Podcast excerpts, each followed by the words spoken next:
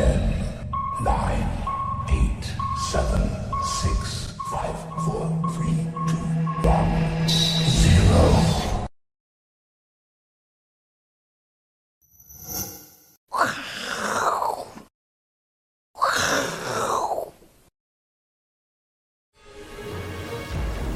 欢迎收看，我是金钱豹，我是阮慕驊，今天帮大 K 哥来代班哈。那台股今天出现了啊这个戏剧性的走势哈，原本呢这个台股早盘开高之后呢，是一路维持在高档哈，上涨两百点之多哈，指数已经逼近到万五了，但就没有想到在临收盘前呢，居然是呃几波下杀呢，几乎是杀到了平盘哦。那甚至呢，这个呃，大家觉得说哦，有可能今天是要收跌了哈，但最后神龙摆尾拉上来哈。那虽然尽管是拉上来，也不过就小涨三十多点哈，所以呃，今天可以讲说是留下了非常呃长的一个上影线哈。那这个是不是代表反弹波段的结束呢？哈，这等一下我来跟各位。呃，报告我的看法哈。不过这个尾盘的神龙摆尾，我估计应该是国安基金有进场了哈，在那个地方稍微去做一下拉抬，不然的话，今天盘势可能会收的是更难看的情况。好，那这也告诉我们，就是说，其实台股啊，经过呃上周三哈持续的上涨之后呢，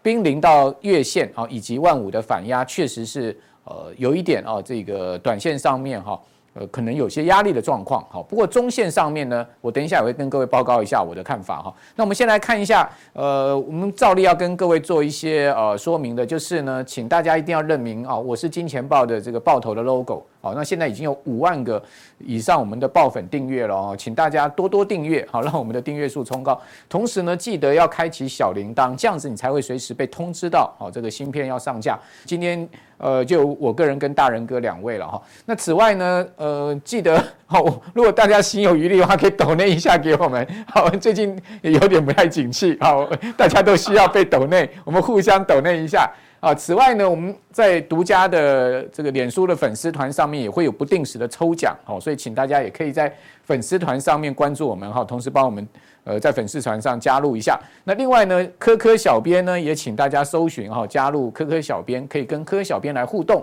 哦，这个是唯一的一个互动广告，其他的互动广告，不然赖的啦哈，或者什么其他的，你看各种呃 IG 的啊哈，或者说 Telegram。记得全部都是诈骗，好吗？现在诈骗真的是非常可怕，居然有这个呃台版的戏剧女女王，居然说这个也被爱情骗子给骗了，骗了几百万。阿贤诺，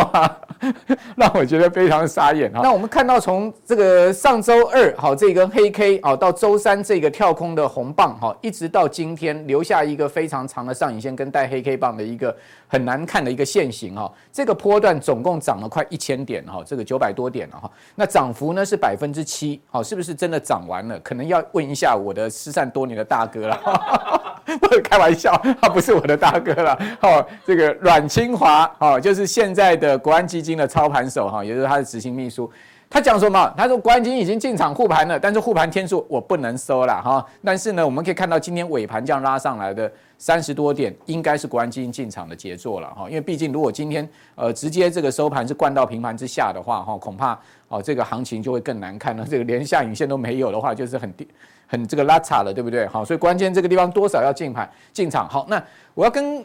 呃观众朋友报告，就是说到底呢这一波的国安基金护盘之下，好，这个台股到底是反弹还是回升？好，我觉得呢，这个反弹回升也不是我说了算，也不是大家说了算，是整个大势说了算。好，那大势到底怎么观察呢？其实我们可以用今年的涨跌规律性来观察。我记得这张图先前有跟各位提过哈，那今天我们再做一个完整的说明。大家可以看到，今年的高点在一万八千六百一十九点，这是今年的一月五号。那第一波的下跌跌到了这个位置，三月八号，哦，跌到一万六千七百六十四点。总共的跌点是一千八百五十五点，那总共的跌幅呢是十趴，从这个位置到这个位置跌了十趴，然后进行第一波的反弹，也就是说呢，从这个三月八号之后呢，弹了大概呃一个月左右的时间，到三月三十号，指数的高点位置呢是一万七千七百七十点，弹升的点数呢是一千零六点，弹升的幅度是六趴。好，那呃之后就进行第二波的下跌了哈，这一波的下跌呢从呃，四月初一路是跌到了这个五月中，好，五月十二号跌到一万五千六百一十六点，下跌的点数是两千一百五十四点，好，然后呢，跌幅是百分之十二，好，十二趴之后呢，我们到五月中它开始进行另外一波反弹，就是第二波的反弹，它弹升到六月初哦，就五月中到六月初，它总共弹升了这个一千一百九十五点，弹升的幅度是八趴。那在六月初之后呢，进行了另外一波的大跌，好，也就是说这一波国安基金进场的大跌，好，总计呢啊是跌掉了两千八百八十三点哦，跌幅高达百分之十七哦。啊，它跌到了七月十二号的一万三千九百二十八点，就是上周二哦，跌到了这个位置。好，所以大家发现有没有？今年以来就是三波下跌，然后进行三波的反弹。现在目前呢，哦，正是在第三波的反弹的一个过程之中。好，那我们来看一下说，呃，这个反弹波，我们刚刚讲的时候，谈到今天的盘中高点一万四千九百零六，总共弹了九百七十八点，哦，弹升的幅度是七趴。好，那你有没有发现它有一个惯性？什么惯性呢？它跌的时间都比较长。跌的时间呢，大概都是一个月到两个月的时间，哈，但是弹升都不过一个月的时间，也就是说呢，每一次时间波反弹大概就一个月内，好，那下跌波呢都是一个半月、两个月的一个下跌波，好，所以时间上我们先这样子把它视为是一个规律。那在弹升的指数上面，过去两波刚刚好都是一千点，好，那幅度呢就是六到八趴。好，那所以说呢，大概就是一千点上下的一个波段反弹。好，不管它的时间波是怎么样，它就是一个幅度。好，跟点位是这样。那今天弹升到一接近一千点了，幅度呢刚好七趴。所以我们观众朋友可以发现哈，它其实呢今天已经是达到了一个波段哈，呃暂时的一个满足点了哈。所以如果它是一个呃反弹坡的话，恐怕今天这个带上下影线的黑 K 棒哈，就是一个所谓反弹坡的一个。很重要的观察的可能的转折点哦，好，也就是说反弹可能结束哦。但是如果它是有国安基金加持不一样的反弹波，也许它会延延延续更久的时间，幅度更大。那如果说呢假戏真做了哦，就会变成什么啊？就会变成是回升了。什么叫做假戏真做？也许你呃本来不爱这个女生了哈，但是呢你跟她在久了在一起了之后，你就变得很爱她了，对不对？就是假戏真做，要生了孩子之后只好结婚了嘛，对不对？好，所以在这样一个状况之下，反弹变回升也不是不可能。好，这就要看说它的这个呃持续反弹的时间波以及它的幅度有多少。那如果说它一直反弹这个时间波拉得很长，拉了两个月、三个月的一个反弹时间波的话，那当然就有可能变回升了。好，但是它如果反弹呢，呃，不脱我们刚刚讲的过去两波的惯例的话，好，那它有可能它本它就是一个确定就是一个反弹波。好，后面可能会再破底。好，所以我们先这样子做一个呃定义。好，所以今天这根黑 K 棒带上下影线的黑 K 棒非常关键哦。如果说呢，大盘持续在今天以后转弱，持续往下掉，好，反弹确立结束的话，那这一次又是一个反弹失败的情况。哦，那如果说呃今天这个黑 K 棒它只是一个在回呃这个呃上涨过程中的一个呃一个中中间点，好，它并不是一个结束点。后面还有这个红棒突破往上走的话，哇，那这个行情可能就有得看了哈，甚至回到季线都不是不可能的事情，一万五千五千五百点到一万六呃五千七百点这个空间都不是不可能的事情。那如果说它站站回了季线的话，哇，那这个大盘就强度就够了，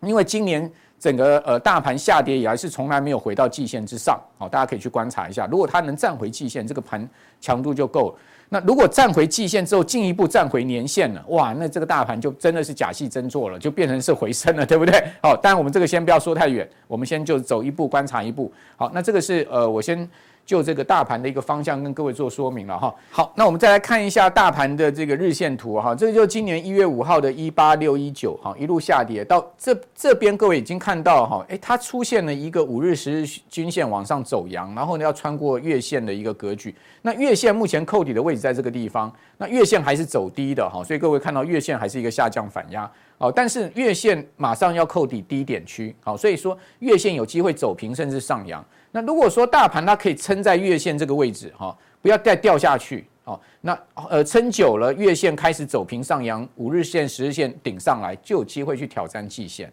好，所以我们现在目前观察这个盘势是这样。但是如果说在这个地方往下压，哦，那当然这个盘势就是另外一个空方格局的开始，哈，所以呃我们可以在这个地方。把今天这一个走势呢，视为是一个很关键的这个试金石了哈，就是说现在多空我们先不要去做定论，哦，就观察后市的走势，你就很清楚。好，那至于说长线的行情哈，我个人觉得可能还是要稍微保守一点。好，即使呃弹回到月月季线那个地方哈，我个人的看法是，就是说中长线上面季线真的要站上去的几率并不是太大。好，为什么这么讲？你会可以看到，如果以周线来看，哈，大家可以看到这个周线，不管是季线啊、年线、半年线，全部都是明显下弯的。也就是说，它弹到这个季线的位置，这个地方，它会遇到半年线跟年线下弯的一个格局。而且呢，半年线、年线它其实是死叉的一个状况。那半年线跟年线死叉，它其实是一个长空格局啦。啊，更何况要站回年线，年线的位置在一万六千六百点，那更困难。啊，所以说。呃，目前如果就中长线来看哈，我们还是比较比谨慎一点，保守一点哈。但短线上面相对乐观一点。那月线的角度来看的话，其实也是一样。大家可以看到，月线其实目前的开口哦，包括这个方向性还是在往下哦。所以从月线的角度来看，好，呃，在这个位置会有一个密集的反压区，而且是一个中长线的反压区。这个反压区是一个实质的呃深水区了哈，大概就在差不多一万六千点上下。哦，所以是一个很大的反压区。那我个人觉得，要谈到这个一万六千点上下的这个几率，也是比较相对少一点哈。那另外，我们就国际股市来看哈，你会发现纳斯达克指数一样，它在往上弹的话，它会遇到一个重大的长线的反压区，就包括年线它也是下弯的哦。好，那同时呢，它的两年线现在目前呢是这个呃往上走哈，但是两年线哈在这个位置，马上过几个月要去扣抵到高档。好，所以如果说呃，纳斯达克指数呢，不能马上去站回啊，这个快速的呃，在未来差不多呃半三四个月的时间呢，去站回两年线的话，那两年线下弯，再加上年线下弯死叉，哇，那这个可能是一个很严重的长空行情。为什么这样讲哈？我们来看这个两千年当时的科技泡沫哈，大家发现哈，其实纳斯达克两千年。当时是从一万一千五五千一百点跌到了这个最低点的一千一百点，好，这个是一个超级大泡沫，对不对？而且它跌的时间非常的久，好，你可以看到从呃这个两千年左右哈跌到了这个二零二二零零二年哈，所以跌了两年多的时间哈，呃跌了这么大的一段时间哈，那它这个走势是一个非常大空头的一个走势，而且走得非常长。我个人比较会担心这一次会不会是这样的一个状况，就是空头可能拖两年哈，那所以说呢，在这个两年过程中，它不是不会反弹，它是有反弹，但是后面还会破底。好，那为什么这样讲哈？你可以看到纳斯达克指数当时两三根黑之后，它其实在这个地方盘了这个四个月的时间，盘了四个月的时间呢，你会发现什么？它年限开始往下压了，对不对？年限开始往下压的同时呢，好，你会看到它的这个。呃，两年线呢也开始往下压，也就是说，它的两年线开始跌破年线往下走，那一直呢，大盘就被着这个两年线跟年线这个反压压得抬不起头来。好，直到呢二零零二年当到时候那时候这个两年线跟年线开始走平纠结之后呢，它才出现了这个回升的行情。好，所以呃，为什么我刚刚讲说年线跟两年线非常关键，主要原因就在这个地方，大家可以看到。现在目前年线是下弯的哈，那两年线目前是往上走，所以它非常有可能在未来的这个半年的时间呢，它出现了一个一个交叉往下。那如果交叉往下，纳啥个指数不能站回在一万呃三千七百点之上这个位置，好，一万三到一万四这个位置的话，恐怕呢这两条均线一直往下压的话，好，而且形成一个死叉往下压的话，那呃美国股市非常有可能科技股会走出一个。类似两千年这样子的一个很大的空头形态，哈，就是时间波跟呃幅度非常大的一个类似的这样的形态，这是我个人比较不乐见的了哈，但是是有这种可能性，好，所以在这边呢，我们在普通定的时候，先提醒我们的观众朋友，我们的爆粉，就是说现在目前看到中短线是乐观的哈，但是问题是中长线还有这些结构面的因素，好，所以我们还是稍微留意一下。好，所以你可以看到大陆这个所持的美债持仓哈，它其实已经降到了二零一零年五月以来的这个新低了，而且是这个二零一零年五月以来首次哈是呃掉破了一兆美金的状况，好，这个持续的往下掉，显示呢大陆不断的在减持美债。那事实上不是只有大陆在减持美债，美债的第一大持有国是日本哈，也同样的在减持美债。好，那日本的五月美债部位呢，降到一点二兆美金，是较去年同期大跌了五百多亿美金，哈，是二零二零年一月以来最低的一个持仓的情况。好，那这个持仓的情况，它告诉你什么？它告诉你，其实呃，全世界主要持债国呢都在抛售美债，一则是因为美债走空，另外一则我觉得有一点所谓的反向货币战的味道了哈，就是说我今天卖美债，我换成本国货币，好，至少我可以让自己本国货币的这个汇价呢不致贬太多，好，因为日元也是狂贬嘛，贬到一四零了，人民币最近的贬压也很大。哦，所以这种反向货币战啊，哦，大国之间的一个货币呃战争啊，现在目前正在全世界各地上演，这其实对全世界经济也不是一个好事情。好，那另外呢，我们可以看到中南财经啊，哦，他的高级研究员说啊，哦，日本、大陆在内的美债主要持仓国都出现持续减值，主要原因呢，他认为是对美国经济陷入衰退的忧虑加深。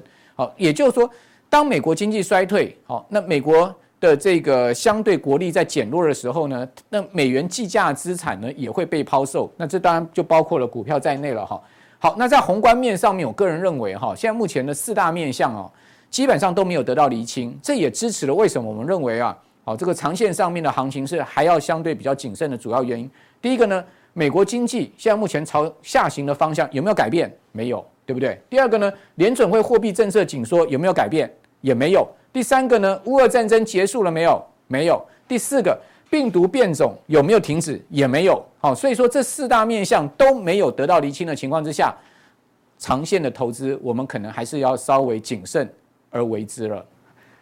好，那这个就是我刚刚呃谈到了整个在普通定我的看法啊，跟我们的观众朋友分享哈。接下来在加强定啊，跟大家谈说，呃，台股这一波的终极反弹呢、啊。哦，反弹的话，你可以抢什么？好，这个回升要爆什么？回升就是爆了，对不对？反弹就抢了要跑，就像我们打这个呃橄榄球哈，不管是美式的 football 啊，或是英国的呃这个呃橄榄球的话，大家可以看到哇，这些橄榄球选手哈，他们的这个哇这个身形都非常肌肉都非常的完美，对不对？好，他们抢到球是不是抱了就往前冲啊？这个就是所谓的抢了就要跑哈。抢了就要跑，抢什么？那如果说抱到球，好，我们长线要达阵，要抱什么？等一下要告诉各位。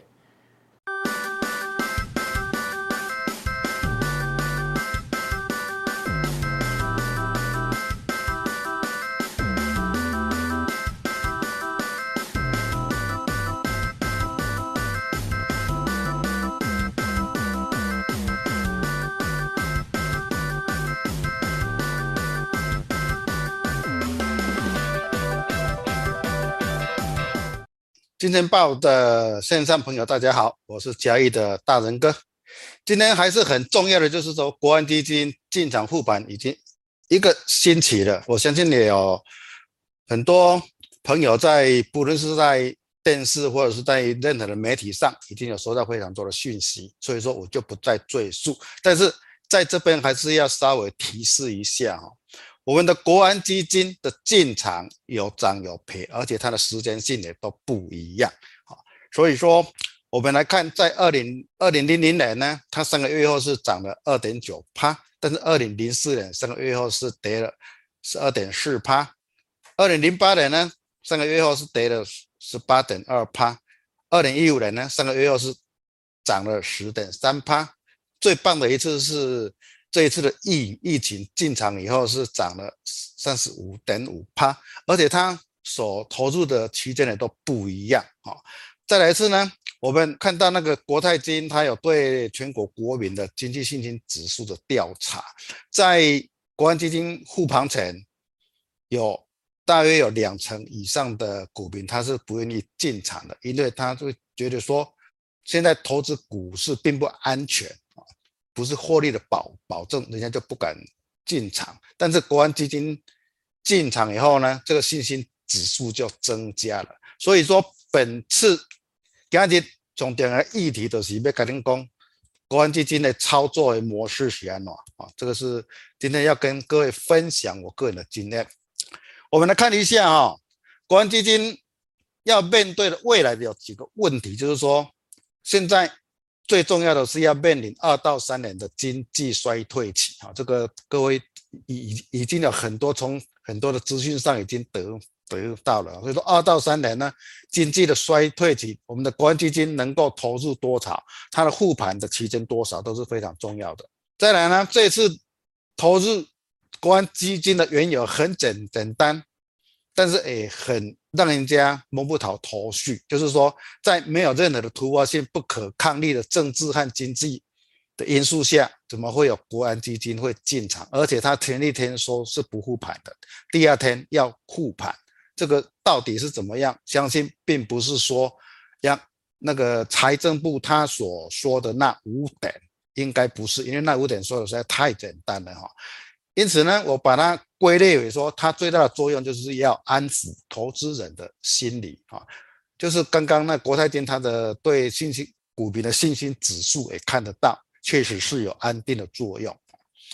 难道大家要了解的国安基金它的最大的功用哈，最最大的功用，未来的现象就是说，它是要避免大跌哈，而不是要拉抬股价哈。这个是它最重要的一个功能，避免大跌，不是要拉抬股价。这个是我们未来要去观察的很重要的一个现现象，就是说它。不让股价大跌，但但是它拉到哪个时候呢？它又会往回拉啊！这个是我们今天要探讨的一个重点之一。所以说，我们能够去预估到它的结果，就是说，我们的国安基金必须要挑战国际的经济长期的下行的压力。这个是我们这次国安基金进场大家最关注的。面对国际上的经济那么差，而且不是像突发性的，它的期间是很短的，而且是长长期性的。国安基金到底是有多大的效率？我们要一步的一步的走下去。我们来看啊，这个是我以我以那个比较跌得比较惨的二零零八年，这个是因为经济因素啊，国安基金它就护护盘，跟这一次的也是因为经济因素去做一个护护盘的，稍微比较。虽然只有几天而已，但是我们发现到呢，第一个呢，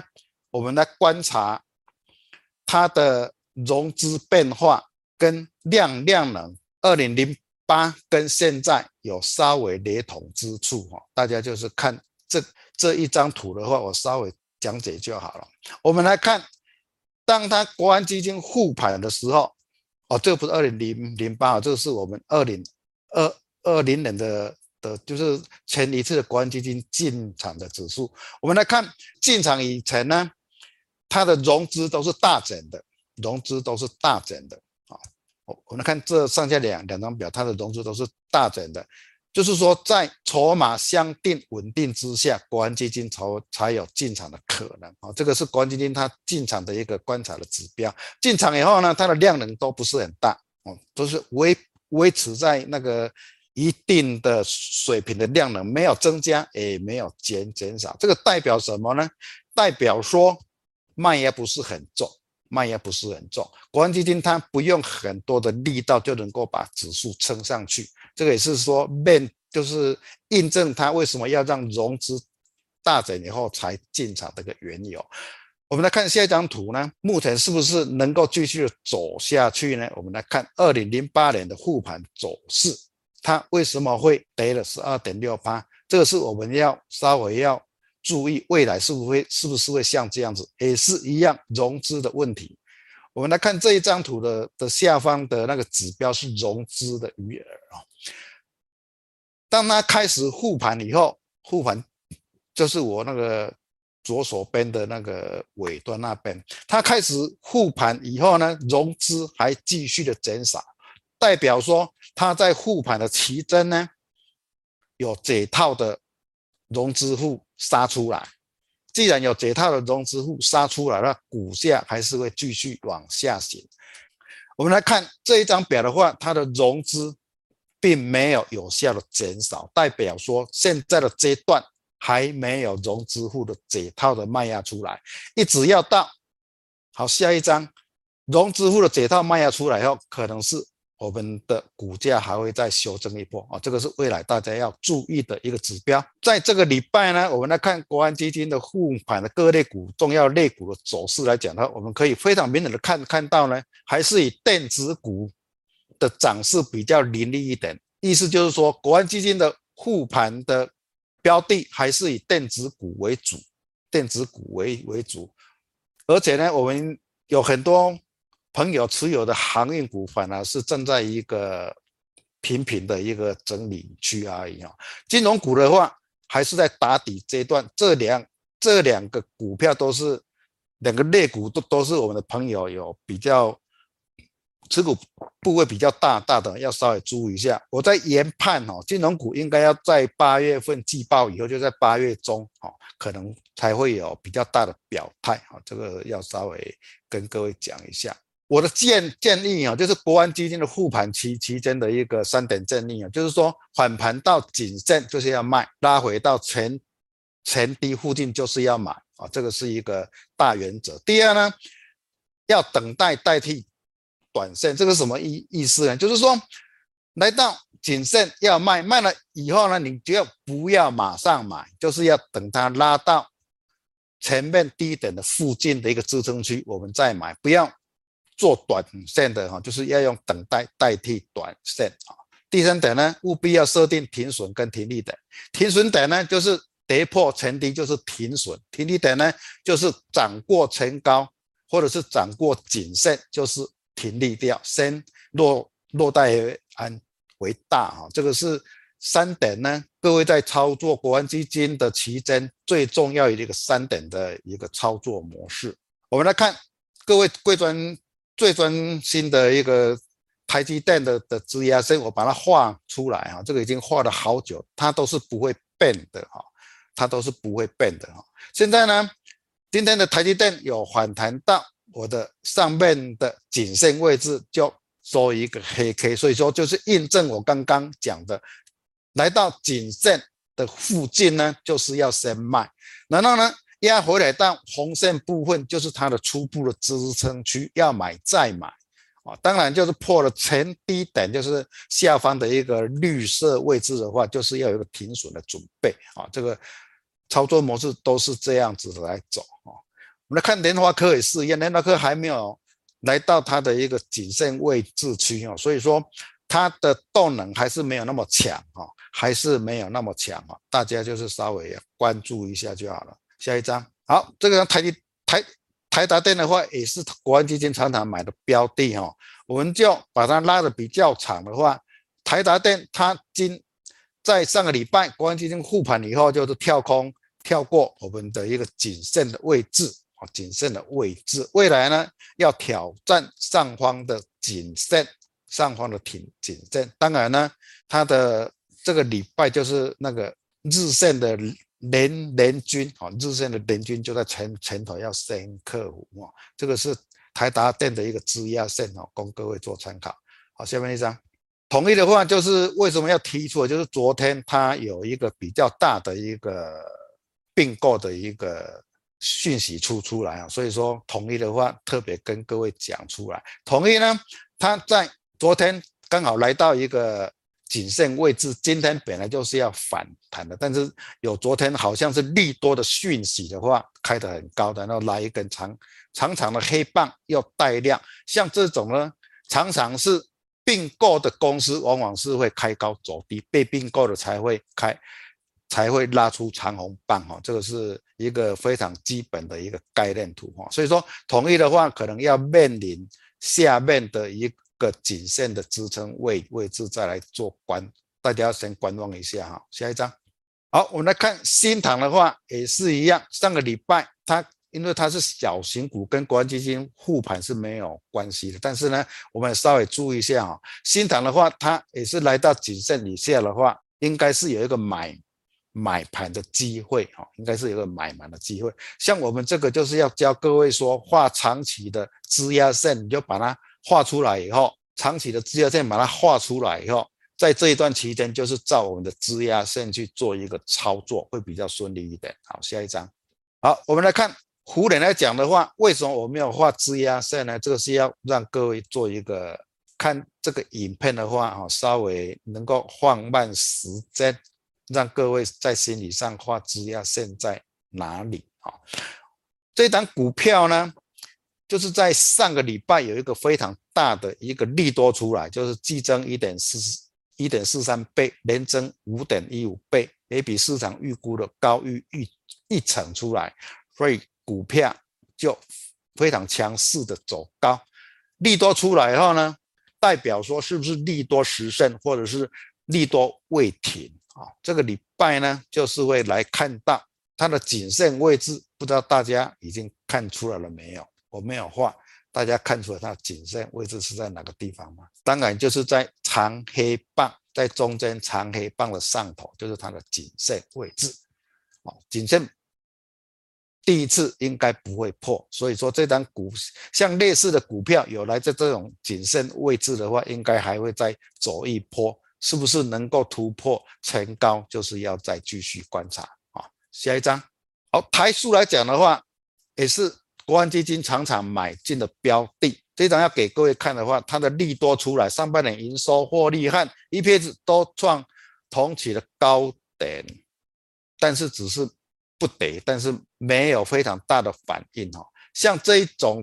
国安基金青睐的股票的话，你就要注意说，它虽然没有涨得很多，但是呢，它的前低绝对不能够破，破的话就是代表非常的弱势啊。而且又是有很好的利多讯息出来，不能够被跌破前低，破的话可能还会再创低哈。这像这种类似的股票，大家要稍微注意一下。好，下一张，这张图呢是要给各位看到我们的大盘的支压区间在什么地方，我都把它画出来，因为这个已经画好久了哈，已经画好久了。我们的大盘呢，我的紫紫色位置的是一个小型的箱型区间，哦，小小型的箱型区间，今天只是稍微突破月线，收一个大黑两百点的黑 K 棒，两两百点的黑 K 棒哦，算是一个比较压力比较大的哈，所以说它在没有量增不多的情形下，要一次突破月线好像也是不大容易，因此呢，要。跟各位探讨的是，好，这个出来以后要怎么去操作？就以我们的大盘的支撑跟压力点要怎么去操操作？很简单，因为今天是一个压力盘，今天是一个压力盘。压力盘的话呢，就非常容易的去看未来这两天走弱还是会续强，完全就是根据今天的高低点。今天。明后两天只要能够创今天的高点的话，突破今天的高点的话，那么就可能下个礼拜呢，就可能会来到我们的紫色的箱型区位置，才会做一个修正。万一呢，明后两天是破了今天的低点的话，那么就是要注意的，就是我们的周 K 可能就没有办法连三红啊，这个。这个大家稍微心理上有一个负案，说走势呢，它在转折点，每一根 K 棒的重点在什么地方？啊，今天就是一个比较比较重要的一个 K 棒的转型，因此呢，只要突破今天的高点就是往上，跌破今天的低点就是往下，哈，这个是一个转转折 K 棒的一个重点区，哦，重点区。好，以上呢是今天的普通定，哈，跟大家。做的一个分享啊，希望有意见的话，可以在讨论讨论区做讨论。虽然非常的简单，但是操作起来，大家要克服心理上的障碍。现在不要去说要到达您的解套区才卖股票，